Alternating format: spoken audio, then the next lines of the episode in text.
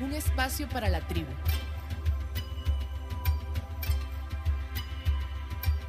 Un espacio para hablar de maternidades sin tapujos, de madres y desmadres.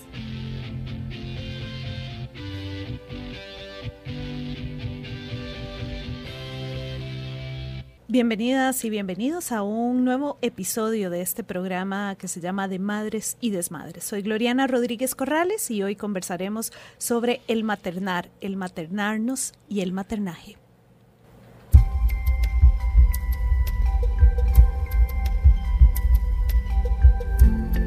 Para cambiar el mundo es necesario cambiar la forma de nacer. De Madres y Desmadres.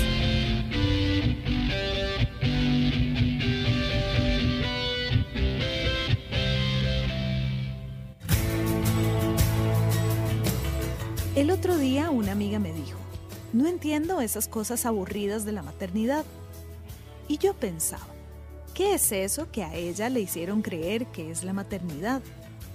Porque maternar no es nada parecido a la publicidad, tampoco tener cochecitos, cunas o hacer baby shower. Maternar no es lo que muestra la tapa de la revista con la famosa de turno y su bebé recién nacido. Tampoco decorar una habitación o hacerse una ecografía 3D. Maternar no es un cliché, un eslogan o una moda. Maternar es algo más profundo y primitivo. Maternar es algo onírico que deja huella en el alma. Es un asombro constante, el galope de un corazón lleno de amor vibrante. Maternar es imperfecto y animal. Es abrazar tus fantasmas, tus miedos más irracionales que son a la misma vez la fuerza que te empuja. Maternar es tocar la angustia con las manos para que crezca una montaña enorme y fuerte dentro tuyo. Es escuchar la sabiduría de cada una de tus células y dejar que arda de amor tu transformación. Maternar es un laberinto, es un fundirte en el otro para perderte y volver a darte la bienvenida, porque en el mismo momento que nace un bebé, también nace una madre. Tomado de cíclicas.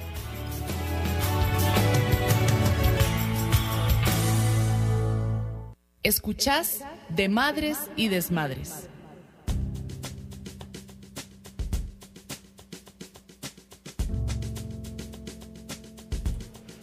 Y en este desmadre de hoy, esta es la primera vez que nos desmadramos de esta manera en la cabina de Radio U, a quien agradecemos profundamente la confianza.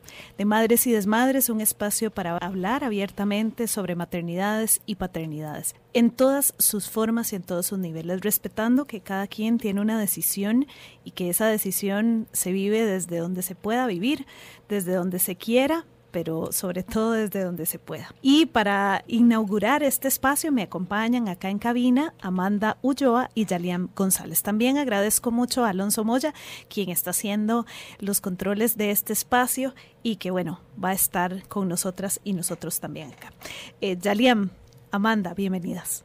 Muchas gracias, Glory, por este lindo espacio. Estoy muy agradecida por compartir con Yali, una gran mujer, con, con Gloria este espacio y muchos éxitos y felicidades. Gracias por apoyar el, el maternar, el paternar y hacer visible la importancia de la primera infancia y, y de la crianza. Yali. Desde que te conozco, sabía que tenías este gran deseo de hacer este programa y me encanta que lo estemos inaugurando hoy. Bueno, chicas, muchas gracias por los deseos. También son parte de esto quien quiere maternar desde donde, desde donde quiera, desde donde elija, y eso es algo eh, que va a ser también una bandera de este espacio.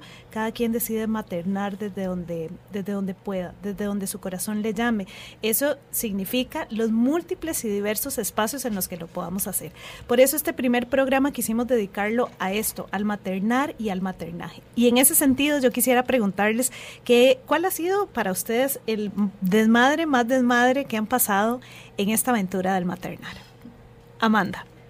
Bueno, esta pregunta está bastante complicada porque yo creo que he tenido muchísimos momentos en, en 11 años de maternar en las que me he sentido muy desmadrada. eh, yo creo que cada etapa que he vivido hasta el momento tiene sus luces y sus sombras.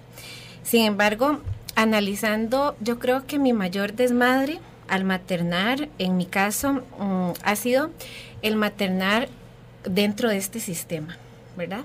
Dentro de un sistema sin apoyo, con poco acceso a la información, em, con poca sensibilidad.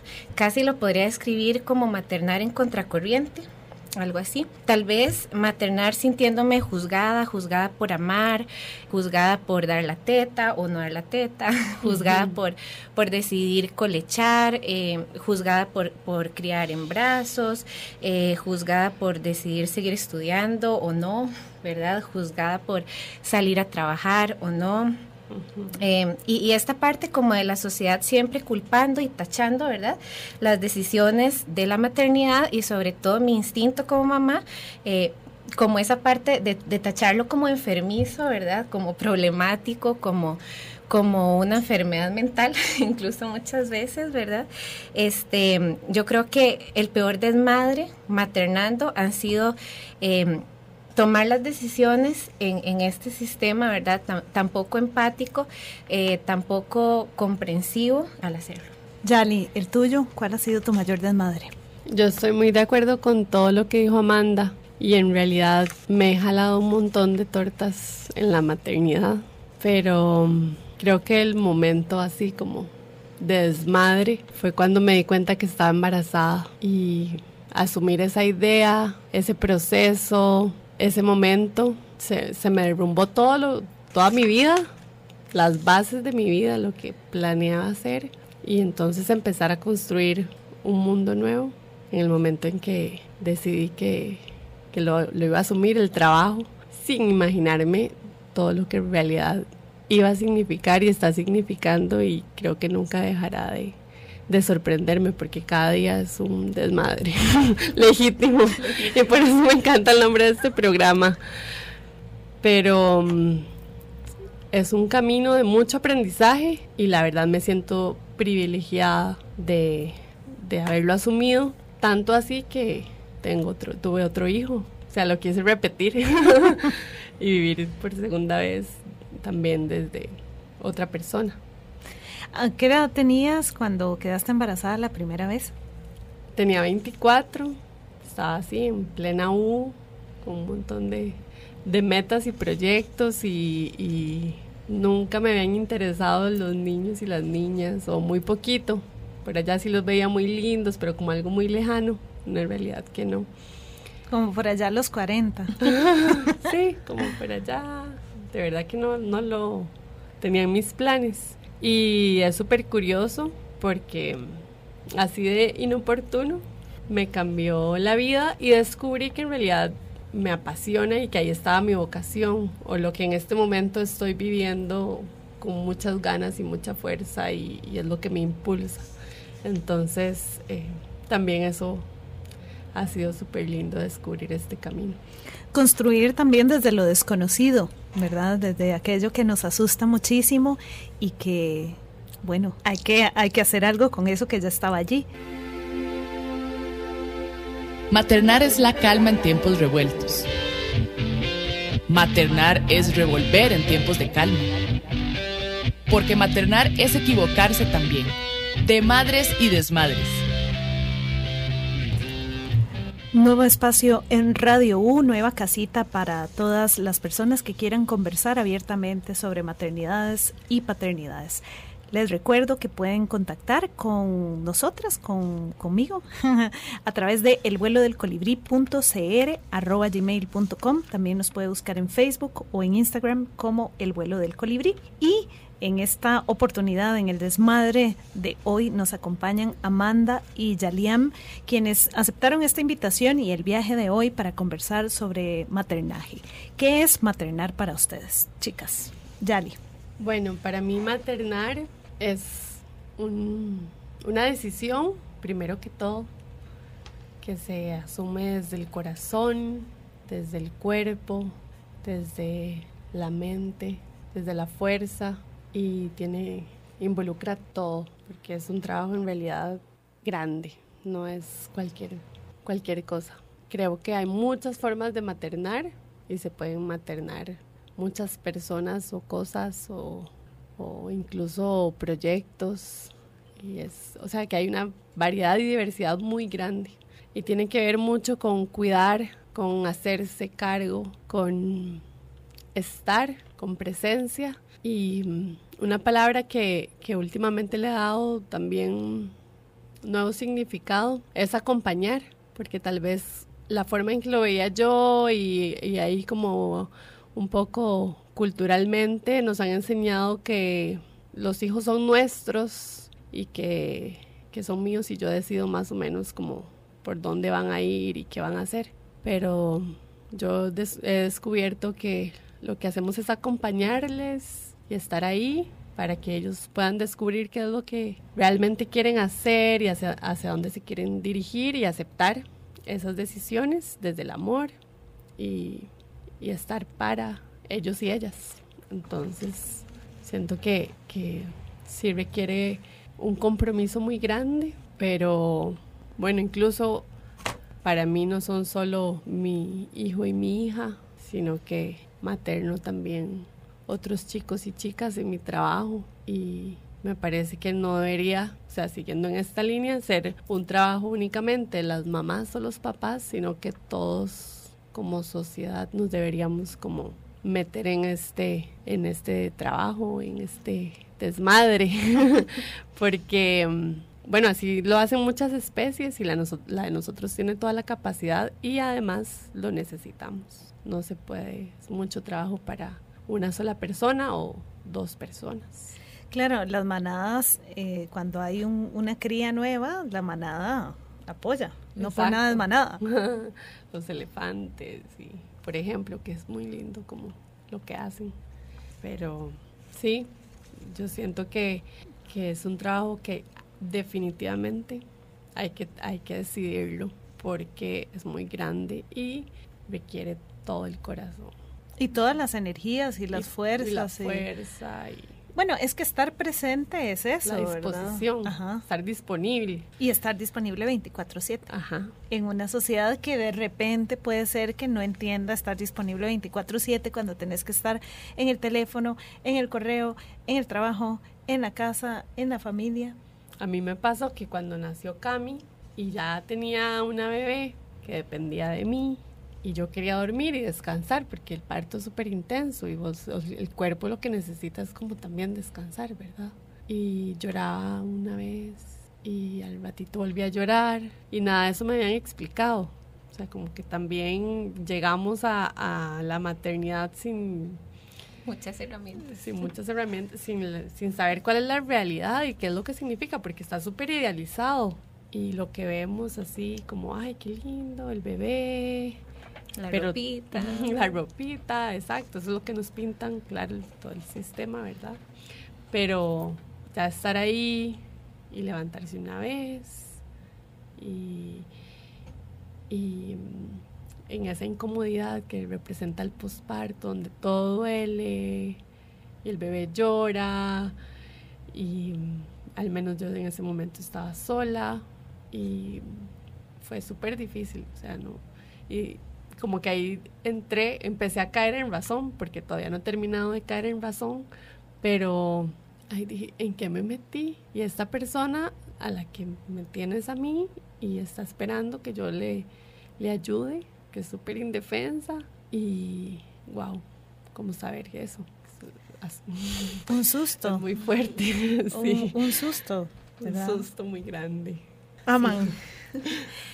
Uy, sí, definitivamente maternar yo creo que tiene que ver con un montón de habilidades que son muy difíciles, que son habilidades que para los que no nos preparan, ¿verdad? Que nadie nos enseña. Yo creo que todas esas palabras que, que mencionaba Yali, como cuidar, como acompañar con sensibilidad, ¿verdad? Atender de manera siempre 24/7, responsabilizarse de alguien, es maternar también para mí yo creo que también es aprender muchas cosas y desaprender un montón de otras. El hecho de maternar, para mí también maternar es vínculo, es tiempo, ¿verdad? Es compartir y, esa presencia activa de, la que hablaba Yali, que no solamente implica eh, tiempo de estar, ¿verdad? Sino que es tiempo de, de escuchar eh, y entender a, una persona que no habla y que no te puede decir eh, qué ocupa. Tengo hambre. sí, creo que para mí todo eso es maternar. Ahora, esto puede asustar mucho cuando uno está ahí y cuáles, de dónde sacaron ustedes esas herramientas que de repente no, no, no tenían, pero sí, había que hacer algo ahí. Todavía no sé. Yo creo que definitivamente todo está dentro, ¿verdad? Que, que hay un instinto materno eh, muy profundo, muy ligado a lo inconsciente, que, que ahí está, que se nos dio, que la vida nos dio. Y no es fácil de descubrir y no es fácil de conectarlo, ¿verdad? Igual, igual que Yali, mi, mi primer maternidad, la, la de mi hija Jime, la vi también sola, lo cual, bueno, después podemos hablar un poco de, de maternidades eh, solitarias y sin apoyo y demás. Sin embargo, algo positivo, ¿verdad? Que, que yo puedo sacar de, de esa experiencia eh, fue esa, esa conexión que yo pude tener con ella, ¿verdad? Que si bien es cierto, no tenía nadie que me sirviera un vaso de agua, que, que me acompañara a mí, que, que me ayudara en algo, tampoco tenía nadie que me dijera así no se hace o tiene que hacer lo otro. Entonces yo creo que eh, esto me permitió tener una conexión totalmente este, natural, ¿verdad? Muy orgánica con, con ella y conectarme 100% con lo que yo sentía, con mi instinto, con lo que ella sentía y, yo creo que es, es, un proceso muy profundo y, de mucho amor eh, sacar esas habilidades de maternar que no están en ningún libro ni, ni en ningún lado, ¿verdad? Solamente nacen cuando, cuando una se dispone a ese amor. Ahora, una de las cosas de los estereotipos que rondan a esta idealización de las maternidades y bueno, de las paternidades, que también hay algunas idealizadas, algunas, otras no tanto, ¿verdad? Que más bien sufren de, del, del caso contrario, de la falta de, es como si tuvieran al peor publicista, digamos, las paternidades y las maternidades al mejor publicista. Em, sí, sí, sí.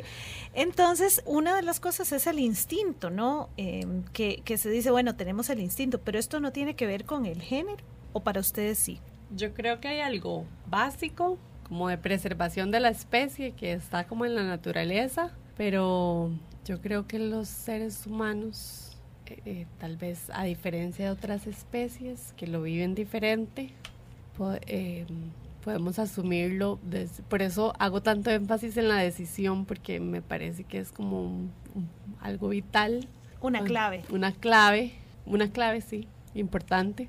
Y mm, creo que un hombre puede hacerlo también como una mamá o una, una mujer y una mujer puede hacerlo también con un hombre porque es una es algo más como de como dijimos de estar ahí de sentirlo y de ponerse a disposición. De chinear y de cuidar, ¿verdad? O sea, que eso no tiene que ver con si somos A o B o si nos gusta A o B, tiene que ver con solo el hecho de este género, seres humanos que están aquí y se tienen que entender.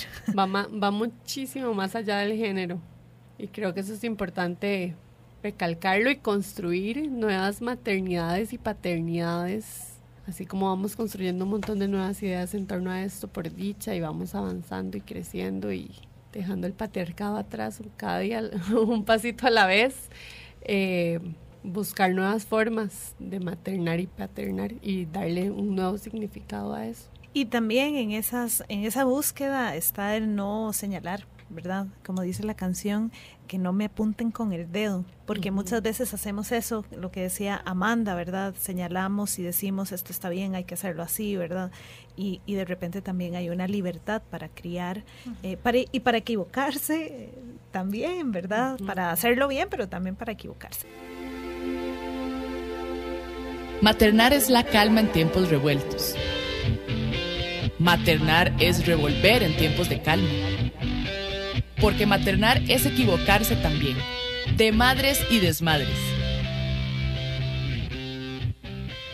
Gracias por estar en sintonía y en compañía de Radio U y además gracias por permanecer con nosotras y nosotros con este espacio de maternidades y paternidades conscientes en donde pensamos y sentimos que las maternidades, como sea que tengan que ser vividas, también son una responsabilidad de la sociedad.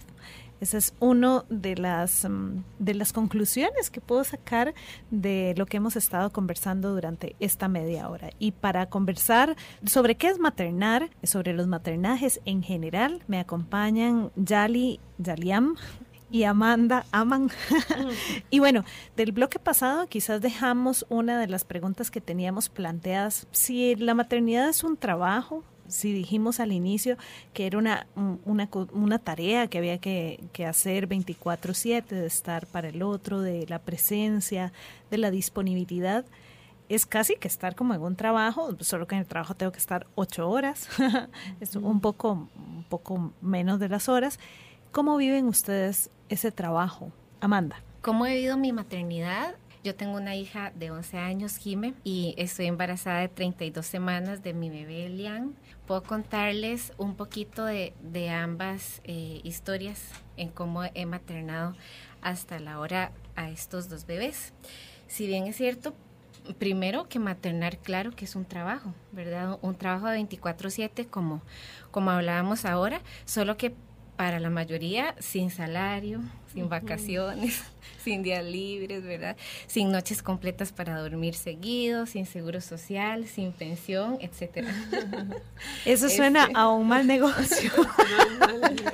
Entonces, eh, por supuesto, ¿verdad? Que que es un trabajo. Les voy a contar un poquito de mi historia. Al, al, principio, en mi primer maternidad, yo lo viví justo así, ¿verdad? Sin apoyo, sin tribu con una niña pequeña con quien además de maternar sola también estudiaba, ¿verdad? En la universidad y eh, trabajaba, ¿verdad? También. Eh, tuve algunos apoyos muy importantes para mí. Eh, por ejemplo, mis profesores de universidad siempre me dejaron llevar a, a Jime a todas las clases, ¿verdad? Lo cual fue importante para mí poder estar con ella y, alimentarla y darle la teta y, y que ella estuviera en brazos y y bueno, pues seguir estudiando, ¿verdad?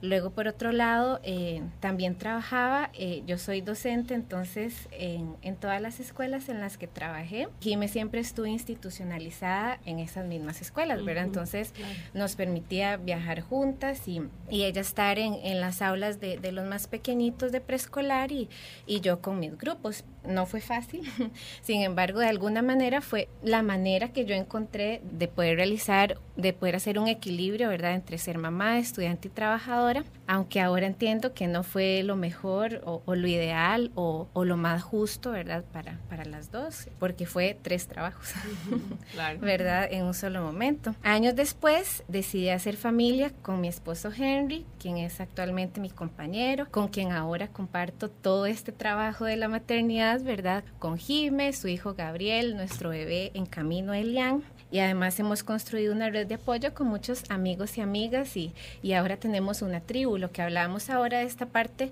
de responsabilidad social e incluso cultural, que no se ha hecho mucha conciencia anteriormente y, y, yo creo que en mi primer maternidad eh, no entendía, ¿verdad? Ni siquiera sabía que pueda tener acceso a la una tribu o a una comunidad o, a otras personas que, que, aunque no fueran familia pudieran colaborar en este proceso de maternidad. Pero bueno, así es como lo he vivido y, y ahora estoy disfrutando de, de hacerlo de esta otra manera. Yali, para vos, ¿cómo ha sido ese trabajo? Bueno, yo creo que es un trabajo y va muchísimo más allá. Y mm, tenemos como esa misión de reivindicar la maternidad porque mm, ha sido un trabajo, además de, mal pagado, como decíamos, eh, sin reconocimiento. O las cosas que se reconocen son otras, el Día de la Madre, y en realidad muy invisibilizado, como que eso es lo que les toca asumir a las que se convierten en mamás. Incluso vemos que, que sí, que, que las mamás quedan recluidas al espacio doméstico como ya implícito, a pesar de que son cosas diferentes, completamente diferentes. A veces lo asume la misma persona. Tenemos que reconstruir esa idea de la maternidad para poder dar ese reconocimiento y para que todas las personas que desean maternar tengan mejores oportunidades para vivir sus maternidades, que además es un trabajo muy importante porque están construyendo la sociedad con sus hijos e hijas y además también tienen derecho a cumplir sus metas, sueños, eh, lo que quieran ser y hacer, porque se puede, es posible dentro de la maternidad también tener otras actividades. Y entonces eso es súper importante que, que asumamos y que apoyemos, así como dice Amanda, desde la sociedad con otros tipos de organizaciones sociales necesitamos. Definitivamente para que deje de sonar a mal negocio y se convierta en un buen negocio, porque finalmente estas niñas y niños son el sostén de una especie, no, no porque sean el futuro, es que son el presente. Eh, y además porque de si no ya de no hay no hay como muchas otras especies no hay verdad entonces bueno allí sí hay que hacer un trabajo un trabajo grande mm, de ver y de visualizar que esto es un negocio para todo el mundo. Y además, ¿quién? Si usted no, no mm, dice, bueno, pues yo no me embaracé o yo no tengo hijos, de repente sí tiene compañeras y compañeros en el trabajo. Y cuando la gente está feliz a su alrededor, le hace la vida más fácil a usted. Entonces, de alguna manera es como alivianarnos la carga, ¿verdad? A todo el mundo. Encontrá más información en Instagram o Facebook. Búscanos como El vuelo del colibrí.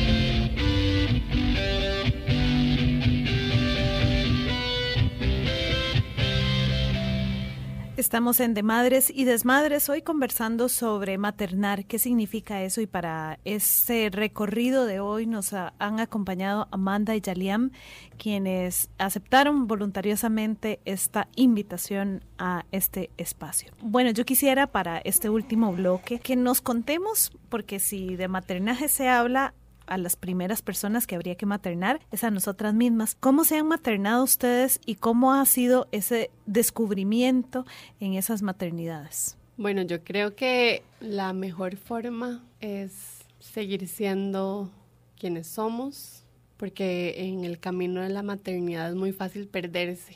A veces se nos olvida. A mí me pasó que, bueno, en ese momento que les contaba, cuando descubrí que estaba embarazada, me dio mucha vergüenza contarle como a mis amigos. Creía que todo el mundo me iba a tener lástima, que tal vez creo que sí sucedió. Y entonces como desde ahí empezar por aceptarlo y asumir como este nuevo rol, pero recordar quién soy y qué, qué era lo que yo quería hacer. Y más bien darle como esa interpretación a la maternidad desde lo que yo soy. Y ha sido un viaje personal muy grande de autodescubrimiento, que más bien me ha enriquecido mucho como persona. Y mm, de las cosas que disfruto yo, de autocuido y autoconexión, es también tener ese, esos espacios de reflexión para, para mí misma, dónde estoy, cómo me estoy sintiendo en este momento, conectar un ratito con una misma y me gusta también compartir con otras mamás y hacerles sentir y ver esta parte. Quién es la persona que está ahí también y, cuáles son los sueños y las, metas que tal vez a veces dejamos un poco ahí en stand-by mientras, mientras van creciendo, porque al principio sí nos consume muchísimo, nos consume los días, las noches, eh, incluso yo he pasado por momentos donde además de no dormir, comer mal, y sacrificar espacios importantes, tiempo para, para reflexionar, para estar conmigo misma y para replantear. Entonces yo creo que va mucho por ahí, como siempre recordar que podemos conectar con nosotras mismas y no olvidarnos de quiénes somos. Y darnos permiso para poderlo hacer, pedir ayuda, que no se asuma que nos toca todo, porque también a veces nosotras queremos tener control de todo y nos cuesta delegar, es una cosa que también en la que he estado trabajando mucho, empezar como a difundir estas ideas, por eso también es muy importante espacios como este, donde podamos hablar de lo que trasciende más allá de la maternidad, como más bien como personas tenemos muchísimo que compartir y aportar al mundo porque tenemos un montón de habilidades nuevas que hemos ido desarrollando. Y más bien somos personas que tenemos que salir de las casas, tenemos que compartir esto que estamos desarrollando, aprendiendo al mundo, porque estoy segura que así el mundo puede seguir siendo más, más humano, más genuino y visibilizar estos procesos. Amanda. Bueno, yo creo que maternarme a mí misma definitivamente no ha sido un concepto fácil, ¿verdad? Ni de interiorizar ni de poner en práctica. Y yo creo que justo por ese mensaje romántico esclavizante, ¿verdad? que, que, tenemos interiorizado o que nos ha transmitido la sociedad y el patriarcado, de que las madres debemos ser abnegadas, sacrificadas, entregarnos, ¿verdad? No sentir, solo darnos al otro. Entonces, en mi caso personal no, no ha sido un concepto fácil, ¿verdad?, de, de, entender ni tampoco de practicar. Yo creo que para lograrlo definitivamente he tenido que pasar por un proceso de desconstrucción, ¿verdad? Totalmente, por un proceso de amor propio, de valor y, y yo creo que trabajar cada día en eso, ¿verdad? Como en espacios que, me permitan ritualitos de autocuido día a día, ¿verdad? En mi caso también lo que decía Yali de, de, compartir con otras mamás es algo que me llena muchísimo. Por supuesto de cumplir mis sueños, ¿verdad? De, de también maternar mis proyectos, entonces. Gracias, sin lugar a dudas, a Yaliam y a Amanda, que también yo quisiera que cuenten en 30 segundos cuál es el proyecto en el que están y dónde las personas también pueden contactar con ustedes, porque además de todo lo que usted les escuchó decir, estas mujeres asumen su proyecto como un proyecto también social y de compartir también. Así que, Amanda, en 30 segundos. Este, bueno, les cuento un poquito sobre mi tribu. Eh, mi tribu es una comunidad de crianza y desarrollo infantil que está ubicado en San Francisco de Heredia, donde acogemos en nuestro proyecto familias con bebés de 0 a 3 años. En ellos tenemos programas donde trabajamos de una manera muy natural, respetuosa y armónica el desarrollo de los niños y las niñas. También nos reunimos en círculos maternales, en círculos paternales. Ofrecemos charlas y talleres atinados a la crianza, a la educación, al desarrollo de los niños y las niñas, a una crianza respetuosa y armónica, lejos de, del adultocentrismo que nos que nos acoge en, en, el resto afuera. ¿Te pueden encontrar como? Mi tribu, mi tribu, eh, mi tribu CR y también en Waze o Uber, mi tribu San Francisco Heredia y está ubicado a la par del Molo Oxígeno. Saliam. Bueno, Amaru, es el proyecto que yo he estado maternando y de verdad lo considero un hijo más. Es muy parecido a, a mi tribu. Muchas cosas de las que dijo Amanda ahí conectan y coinciden.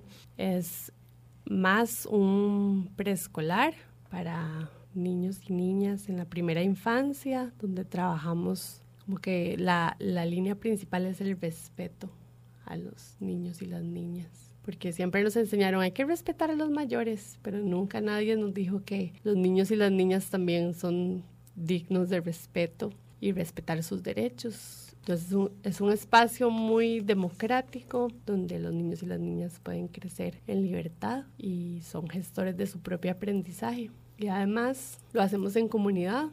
También es un espacio de encuentro para las mamás y los papás y los abuelitos y las familias que están involucradas en esa crianza.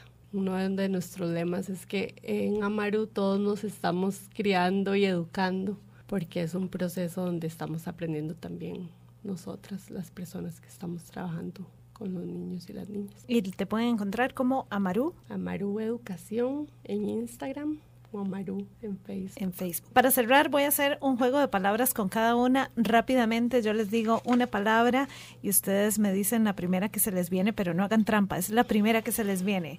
eh, listo. ¿Listos? ¿Sí? Maternar. Mamá. Teta. Amor. Cuido. Luz. Confusión. Maternidad. Momentos de frustración. Sabiduría. Agustín. Crecimiento. Laberinto. Labor de parto. Parto. Fusión. Familia. Yo también voy por familia. Madre. Árbol. Mi mamá. Mi placenta. Vida. Útero. Tetas. Gracias. Gracias a Amanda y a Yali que nos acompañaron y a ustedes, a todas las personas que nos están escuchando. Muchísimas gracias por su sintonía. Pueden escuchar todos los episodios en Spotify y también en ebooks y en otras plataformas que pronto las iremos subiendo. También puede tener más información en nuestras redes. Estamos como El Vuelo del Colibrí en Facebook y en Instagram o tal vez podés escribir a elvuelodelcolibrí.cr@gmail.com. Yo soy Gloriana Rodríguez Corrales. Estuve con ustedes durante este espacio y nos encontramos la próxima semana. Gracias a Alonso que estuvo en controles de Madres y Desmadres. Es una coproducción entre Radio U y El vuelo del colibrí.